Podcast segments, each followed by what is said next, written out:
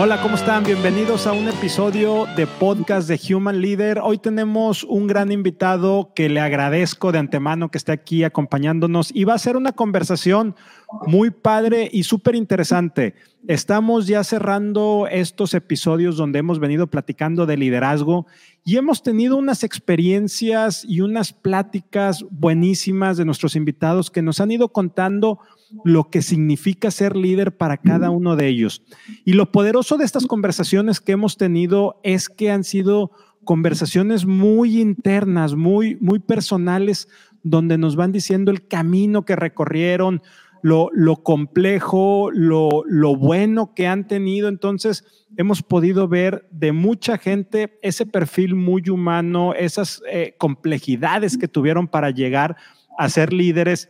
Y ya para ir cerrando este, este episodio, como les comentaba ahorita, la idea es que podamos empezar a trabajar desde una perspectiva de qué se requiere para ser un líder. Al final de cuentas, lo que hemos aprendido de, de nuestros invitados anteriores es que todos somos líderes. Puede ser en ambientes laborales, en ambientes personales, en cualquier tipo de ambiente.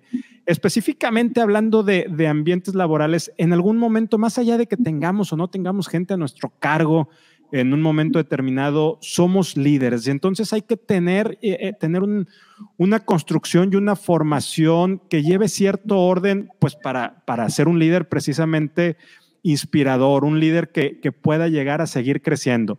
Y para esto nos acompaña, después de todo este chorro que acabo de, de aventarme, Ernesto Usher. Ernesto es el líder de RBL para América Latina. Este, de, esta empresa consultora, que es una de las empresas consultoras más importante del mundo, si no es que es la empresa consultora que ha venido a diseñar lo que es el rol de recursos humanos, el rol de liderazgo y el rol de cultura, me puedo atrever a decir a manera a nivel mundial. Mucho de lo que hacemos en muchas organizaciones y departamentos de recursos humanos y cómo está estructurado ha sido este, eh, eh, en base a eh, pues a propuestas de, de, RBL, ¿verdad? Este, y entonces, Ernesto, pues encantado de que nos acompañes en este episodio y bienvenido. Muchas gracias, Rogelio. Un saludo para todos los, todos los amigos, todos los colegas que tenemos en México y especialmente en Monterrey, con los que hemos venido trabajando en los últimos años. Gracias por invitarme a tu programa y feliz de compartir algunas cositas con ustedes. Pues entremos directo. Platícanos, Ernesto, ¿qué es para ti un líder? Muy bien, excelente. Tal vez quisiera devolverme un poquito, porque una de las cosas que vemos permanentemente, bueno, ya no podemos viajar tanto, pero típicamente cuando uno está en un avión y la gente cercana quiere generar conversación con uno y ve lo que uno está haciendo, porque típicamente miran en los computadores sobre lo que uno está haciendo, la pregunta típica es, y seguramente tú ya la has discutido con varios de tus colegas acá, es si el líder nace o se hace. Entonces hablemos en principio de eso. Ya. Para nosotros, y lo hemos estudiado bastante, tenemos una cifra en donde decimos que el 67% se hace, que obviamente existen genéticamente algunos atributos de familia, por supuesto, historia, etcétera, que hacen que una persona pueda nacer líder. Pero lo más triste del tema es que muchas de esas personas que nacen líderes no utilizan el otro 67% para desarrollarlo.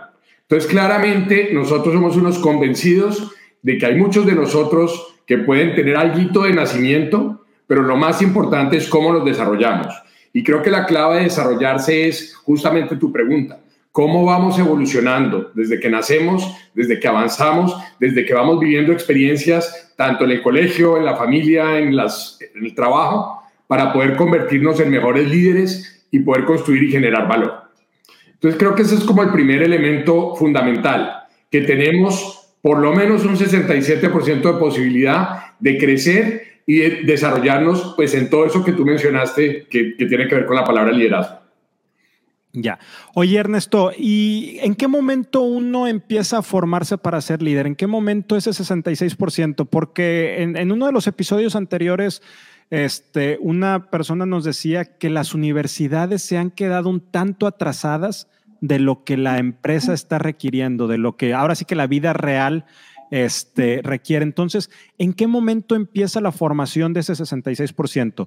¿Desde casa, de la universidad o realmente el grueso viene ya cuando eres profesionista?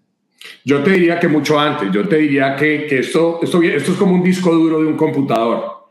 Nosotros decimos que, que en los niños, cuando tú estás tratando de moldear a tus hijos, de, de educar a tus hijos, tú más o menos hasta los 12 años, dice la ciencia, que más o menos ese disco duro se está forjando en términos de valores, principios, de características, desde si la persona es más introvertida, extrovertida, de si tiene experiencias porque lo ponen a cantar en frente de las familias, por, por todas las cosas que normalmente uno trata de hacer para que sus hijos se destaquen de una forma u otra. Y a veces uno se encuentra con barreras porque el temperamento, el estilo de las personas puede ser muy diferente.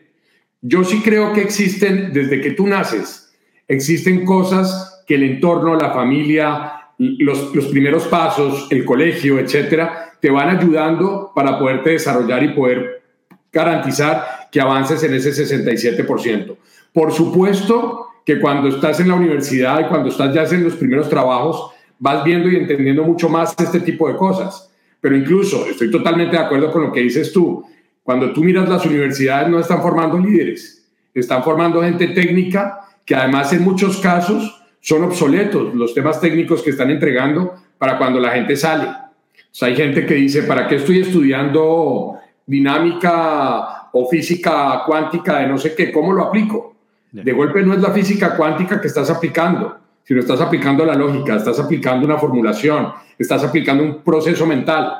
La universidad no te entrega muchas de las cosas que vas a vivir en la vida posteriormente.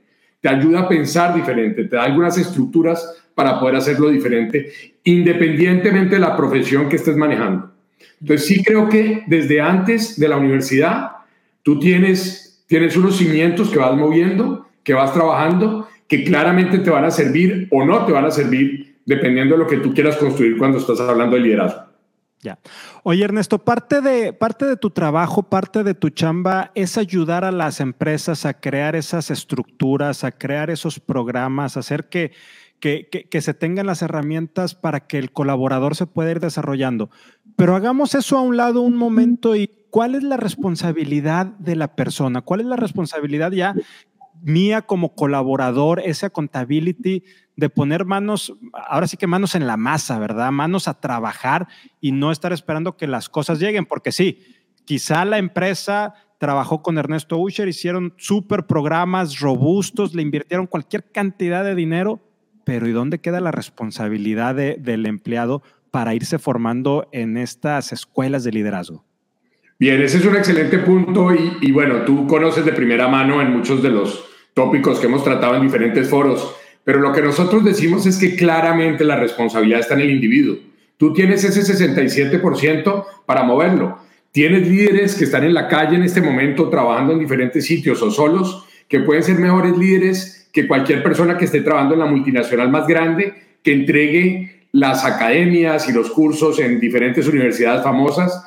¿Por qué? Porque no solo basta con que te entregue el contenido, sino que tú estés dispuesto a aprender, dispuesto a aplicar, tengas, tengas lo que se llama, o sea, agilidad de aprender, todo el tema de Learning Agility que ahora está tan de moda. Y tú, eso parte de tu ser. No basta con que la organización se haya y no basta con que la organización haga una cantidad de cosas si tú no tienes la intención, la voluntad y la predisposición también de querer avanzar y querer aprender. Entonces, claramente la responsabilidad primero arranca, cuando hablamos del contexto ya organizacional, primero arranca por la persona, segundo por la organización, perdón, segundo por el jefe, que tiene una responsabilidad claramente relevante en este proceso, Tercero, por la organización, que típicamente se refleja en lo que hace recursos humanos para poder apalancar ese tipo de iniciativas. Pero seguimos encontrando gente que dice, es que la gente de recursos humanos no me capacitó en tal.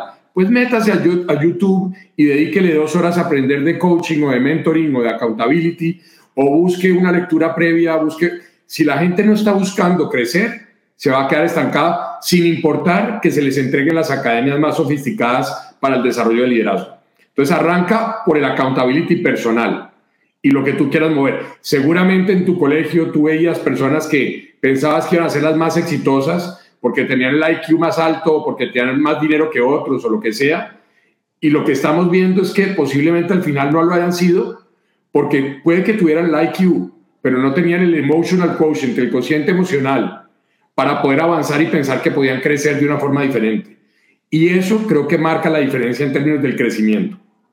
Ya, entonces fíjate, este punto súper importante que nos dices de no importa que la empresa no te esté dando eso, tú debes de hacer algo. Entonces, déjame, me detengo, sí me gustaría que ampliáramos ese tema. Yo como colaborador ya me di cuenta que, que necesito crecer, más que tengo, necesito crecer, que necesito formarme como líder, que probablemente hay herramientas competencias que no tengo y creo que lo más importante es saber que no sé. Vamos a suponer que ya llegué ahí. A partir de que ya sé que no sé, ¿qué tengo que hacer? Porque sí está YouTube, sí están programas, pero ¿cómo saber de no perderme entre el mar de, oferta formativa y, y, qué es lo que necesito enfocarme para ser un líder? Bien, excelente pregunta. Yo lo que te diría es que cuando dices yo sé que no sé, tengo que saber qué es lo que no sé y para qué no sé. ¿Me explico? Tengo que estar en capacidad de decir, y es como un trabalenguas, yo tengo que estar en capacidad de saber qué es lo que necesito saber y qué es lo que me va a identificar como líder, porque uno, no puede ser líder en todo.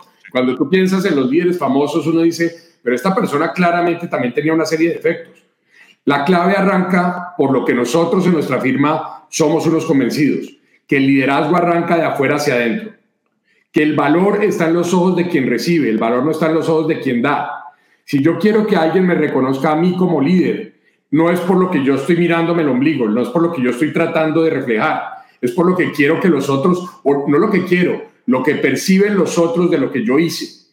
Me pueden reconocer como líder, pero no por lo que yo pienso que agrega valor, sino por lo que esas personas recibieron de ese valor. Entonces, lo primero que quiero que pienses es, para poder saber en qué me voy a desarrollar o para poder saber en qué necesito trabajar, yo tengo que ponerme del otro lado. Yo tengo que entender dónde debo estar agregando valor. Si me acaban de nombrar como líder, posiblemente yo agrego valor ya no tanto vendiendo individualmente, sino conectando equipos. Y de golpe lo que tengo que hacer es garantizar que haya comunicación que fluya. Y son habilidades que posiblemente no tenga.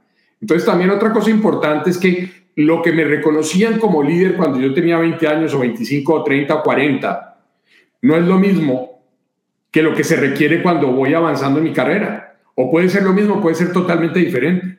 Porque las experiencias que necesitan del liderazgo de otro son diferentes. Y esas variables son las que yo tengo que estar permanentemente pues entrando en contacto y saberlas decidir. Cada vez que trabajo en una posición específica, yo debería arrancar preguntándome, ¿voy a agregar valor de qué forma? ¿Para quién? ¿Para qué stakeholder? ¿Qué necesitan de mí? Y eso es lo que debería desarrollar para poder trabajar y para poder cerrar la brecha de liderazgo.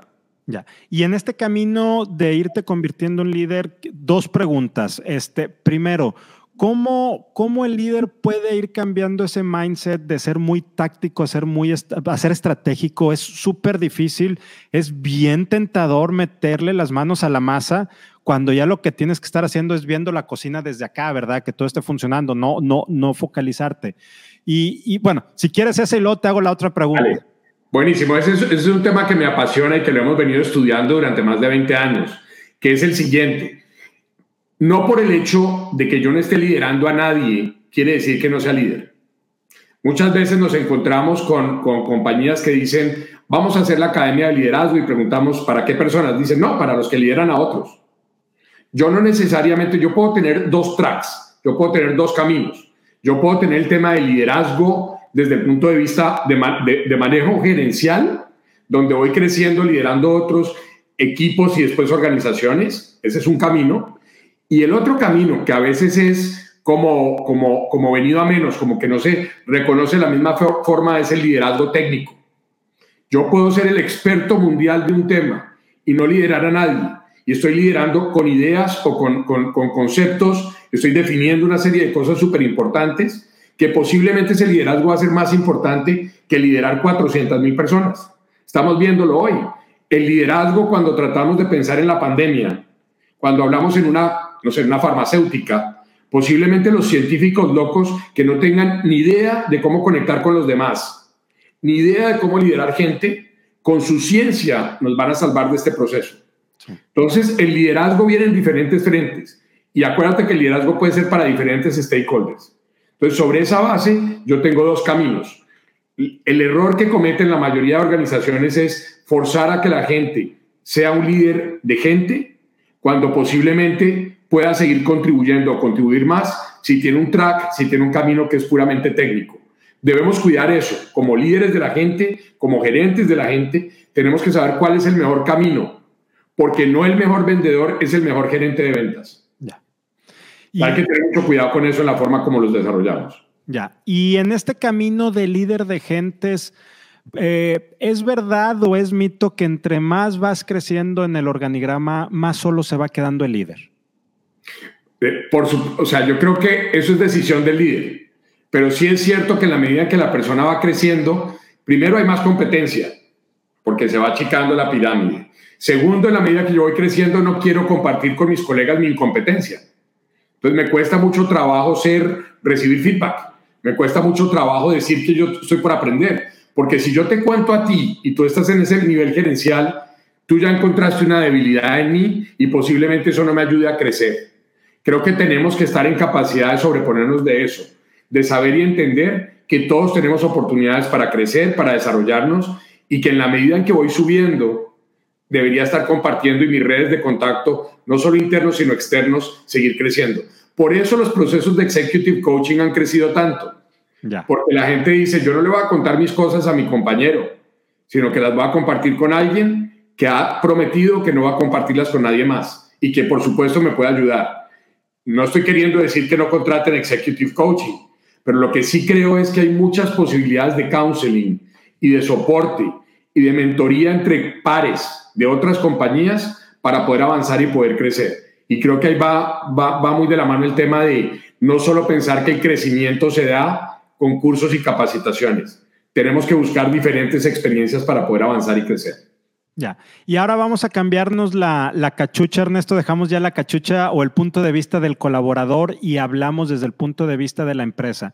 Una empresa cuando llega contigo, cuando llega con ustedes y quiere empezar a desarrollar estas escuelas de liderazgo, estos procesos, este, digamos que ya pasaron la parte dura de tener presupuesto, check, salió, ya, eso quedó.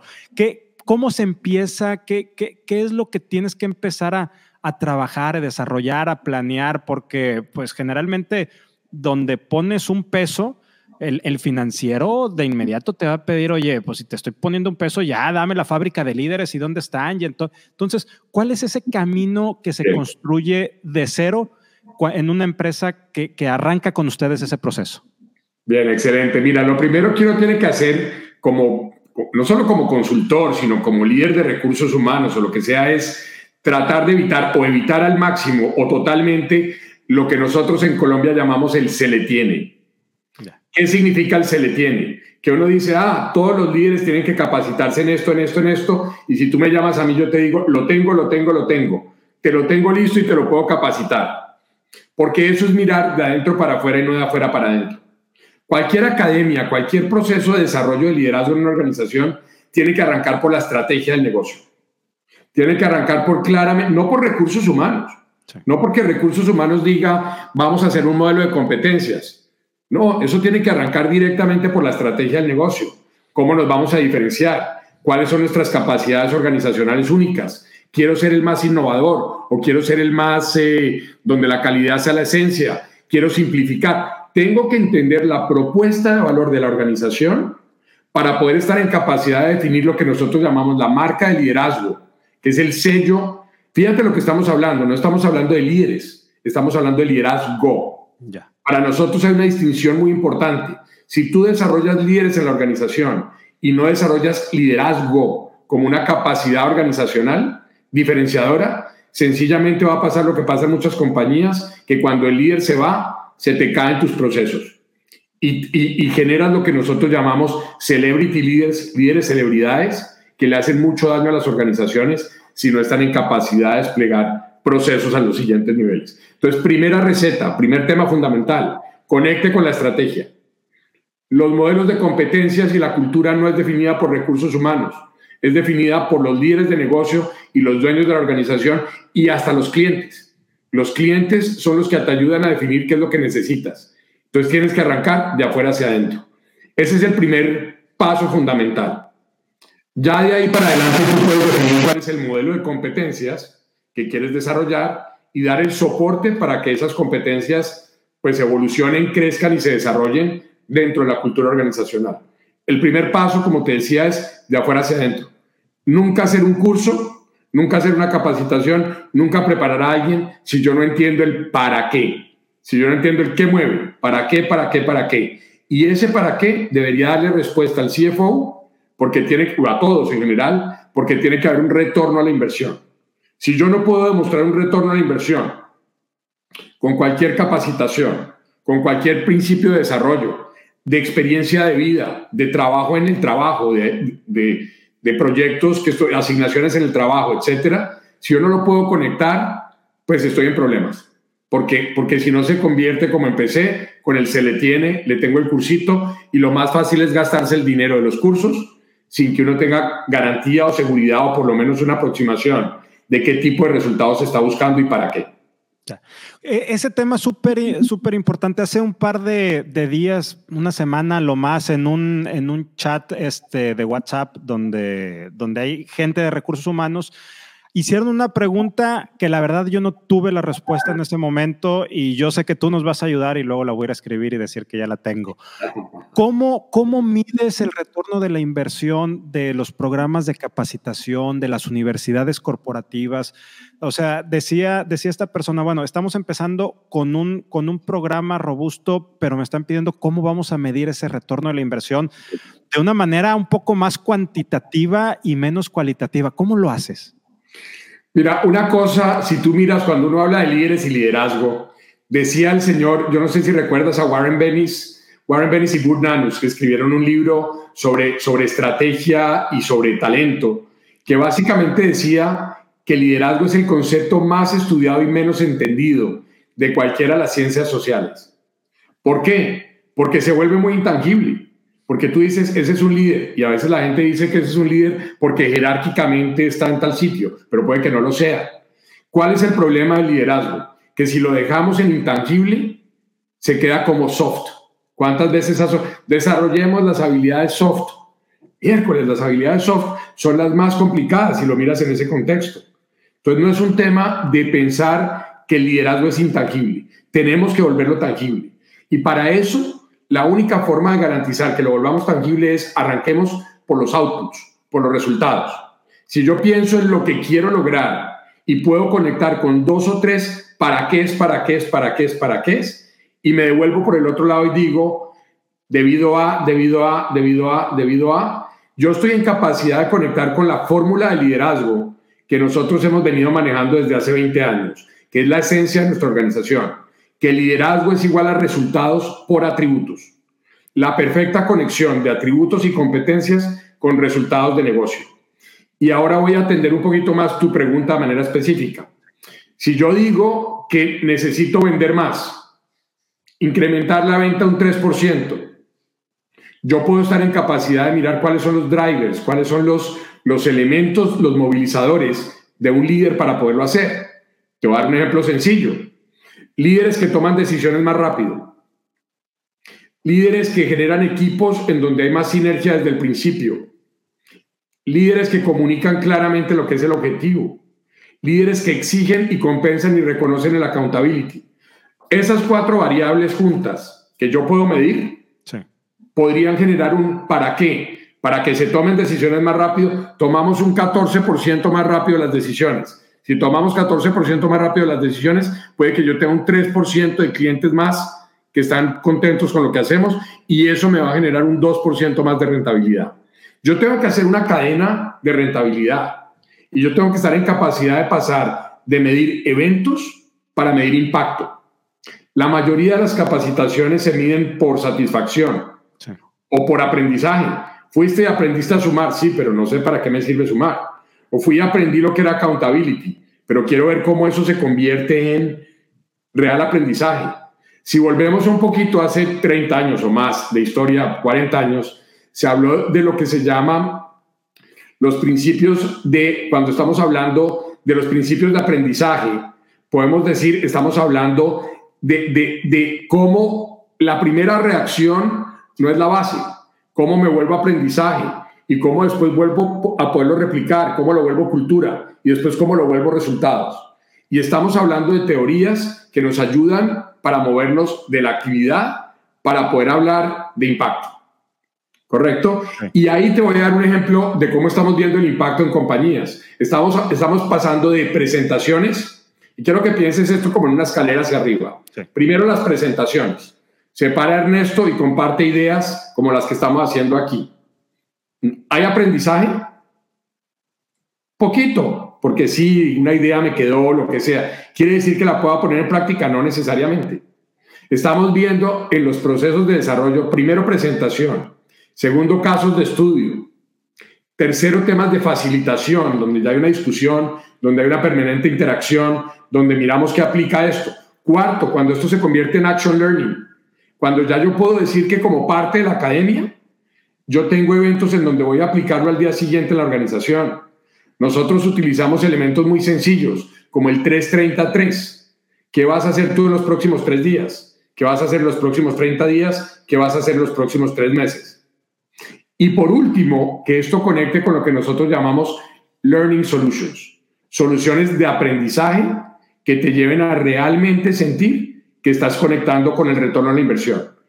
Kirkpatrick, el modelo de Kirkpatrick, que seguramente muchos de los colegas conocen, básicamente hablaba de cuatro etapas, desde la, desde la acción y la reacción hasta finalmente la poder, poder aplicar pues, el modelo para poder medir. Nosotros hablamos de Kirkpatrick más uno. Y el quinto elemento de Kirkpatrick, o no de Kirkpatrick, sino ya de RBL, básicamente retorno sobre los intangibles. Que estemos en capacidad de decir que si tú inviertes 100 mil dólares o 20 mil dólares en esto, tú deberías estar en capacidad de un retorno de cinco veces. Normalmente las academias, si tú las mides y si están bien hechas y lo mides a propiedad, tú deberías estar en, capacidad de tener ese tipo de indicadores. Cinco veces el retorno de lo que invertiste. Ya. Oye, Ernesto, RBL eh, eh, principios de los 2000 probablemente, ahorita me, nos das la fecha correcta, diseñaron lo que es, y lo decíamos al principio, lo comentaba al principio, lo que es la estructura de recursos humanos como la conocemos este, prácticamente el día de hoy, con centros de excelencia, cómo está armado y mucho de lo que se ha venido trabajando, pues lo acabas de decir, los últimos 20 años está basado en lo que RBL propuso. Y principios de este año llega el coronavirus, nos está cambiando todo lo que sabemos, todo lo que conocemos, desde el proceso de administrar la empresa, olvidémonos de recursos humanos, de administrar la empresa, de operarla, y eso incluye obviamente administrar gente, operar gente, este, incluso tú que te la pasabas de los 365 días del año, 400 estabas arriba de un avión, ¿verdad? Entonces nos cambia todo. ¿Cuál es el futuro de recursos humanos de las organizaciones, del aprendizaje? ¿Qué viene? Mira, yo creo que para todos, y lo, acabas de decir muy, muy bien, esto nos está cambiando la vida a todos, pero claramente el modelo que teníamos y que estamos trabajando ahora, que es una evolución de, no lo voy a llamar el modelo de business partner, porque no, el business partner es un rol dentro de lo que estamos viendo, si sí vemos que recursos humanos va a seguir siendo el business partner de los líderes organizacionales y que justamente lo que tiene que hacer mucho más es retar y ser más ese, ese navegante de paradojas, ese, ser ese cuestionador, ser ese, esa persona que no solo está diciendo qué es lo que hay que hacer o diseñando los, los cursos, sino conectando mucho mejor con el que está afuera o con el que está lejos para poder entender las dinámicas que están viendo y trabajando. Estamos viendo que el último modelo, y es más, ahora dentro de seis meses, vamos a arrancar con, las, con la séptima, con la octava ronda de, del desarrollo de competencias de, de recursos humanos para entender mucho mejor lo que tú estás diciendo. Lo que estamos viendo es que ya muchos de los temas transaccionales ni siquiera se van a hacer en un call center, ni siquiera se van a hacer en una oficina corporativa con mil personas. La tecnología nos está llevando a poder subcontratar, outsource una cantidad de servicios que para eso no necesitamos la fuente más importante de la cabeza y la estrategia de recursos humanos. Lo que sabemos que no va a desaparecer no es el tema operativo de recursos humanos. No va a desaparecer la estrategia, la conexión. Somos los únicos desde recursos humanos que podemos conectar la estrategia del negocio con la gente. Y al poder hacer esta conexión, vamos a estar en capacidad de realmente demostrar que el talento es el principal activo de las compañías. porque ahora ya todo el mundo puede tener acceso a máquinas, todo el mundo puede tener acceso a la distancia. Yo puedo contratar en este momento, esta mañana estaba trabajando con una compañía de la India que están haciendo traducciones y contrata gente de todas partes del mundo subtitulando por 3 dólares el minuto. Entonces la ventaja competitiva no es la transaccionalidad. Muchas de las compañías acá presentes que están en este foro ya están trabajando muchos temas de, de centros de, de, de, temas centrales en donde están teniendo modelos centralizados en las organizaciones para manejar todo este tipo de variables, shared services, shared centers, etcétera, etcétera. Uno tiene que administrar todo ese tipo de cosas, pero la clave del business partnership no va a ser reemplazada por lo menos en los próximos 10 años si se hace bien. El problema es que todo el mundo se empezó a llamar business partner porque sonaba muy bonito, pero tienen totalmente desvirtuada o muchas compañías tienen totalmente desvirtuado lo que debe hacer un business partner. Ya, súper interesante, Ernesto. La verdad es que muy agradecidos de, este camino que hemos estado recorriendo. Antes de, irnos, antes de cerrar eh, formalmente este episodio, algo que quieras dejarnos, alguna pregunta que yo no te haya hecho y tú creas que es importante eh, para redondear este tema.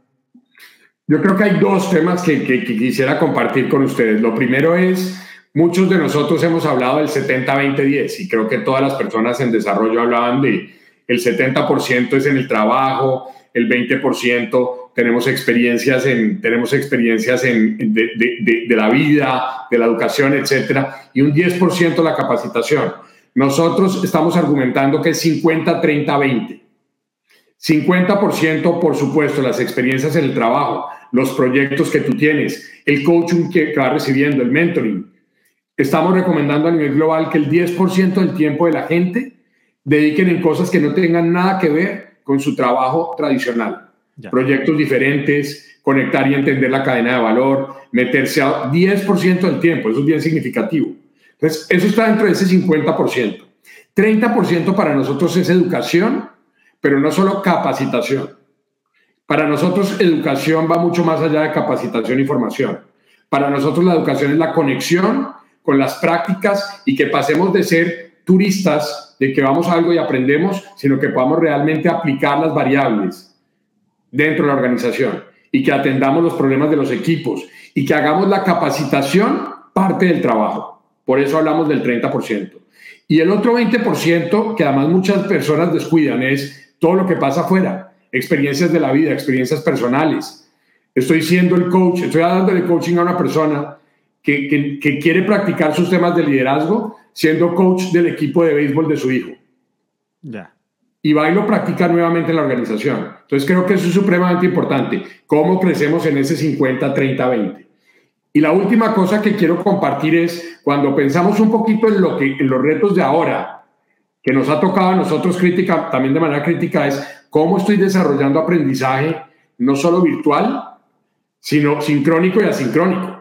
Y cómo estoy buscando aprendizaje en donde tenga progreso, donde siga conectando con la sociedad y que sea activo, donde pueda practicar feedback, donde sienta que es un, que es un, que es un camino y no es un evento, donde no, no, no tenga eventos sueltos, sino que conecte en un camino, donde pueda darle a la gente pedacitos de aprendizaje, no tanto cuatro días seguidos de dictarle una cantidad de cosas. La gente ahora aprende y mucho más virtualmente, tres horas sentado en una cosa como estas, la gente se le olvida, no, no le gusta. ¿Cómo estoy en capacidad de hacerlo periódicamente? ¿Cómo construyo rutas de aprendizaje? Mucho más que sencillamente eventos totalmente puntuales, de manera sincrónica asincrónica. ¿Y cómo construyo lo que nosotros llamamos los momentos mágicos? ¿Cómo en esos momentos de aprendizaje hay momentos básicos, mágicos que permitan que tú encuentres, pues a través del progreso, que tú encuentres los momentos, lo que se llaman los aha moments. Sí. Yo dije, wow, ahí con eso conecté y ya mañana puedo aplicar tal cosa u otra. Todos, empezando por nosotros, tenemos que reinventarnos en muchos temas de cómo estamos aprendiendo y desaprendiendo y cómo tenemos que enseñar diferente para que la gente pueda conectar como tiene que conectar en su ruta de liderazgo. Ya. Híjole, eso de desaprender y reaprender nos da para otro episodio, nos da para otros 30 minutos completo. Ernesto, muchas gracias por haber estado con nosotros. Lo que empezó siendo un podcast se convirtió en una masterclass. La verdad es que súper agradecido contigo. Muchas gracias también a ustedes por acompañarnos hasta aquí. Ayúdenos a compartir este, este episodio con Ernesto Usher, eh, líder de RBL en América Latina para seguir conectando con muchas más personas y seguir involucrados en estos temas tan necesarios de seguir compartiendo en estos momentos. Ernesto, nuevamente muchas gracias. Rogelio, muchas gracias a ti y nuevamente un saludo a todos los que con los que compartimos en los últimos años y por los que vamos, con los que vamos a estar compartiendo hacia adelante. Espero poder viajar pronto porque como dices tú, ya estoy aquí que me trepo por las paredes. Claro que sí. Gracias, un abrazo grande. Gracias y espero verte también pronto por aquí en Monterrey. Gracias, Ernesto. Chao, saludos. Bye.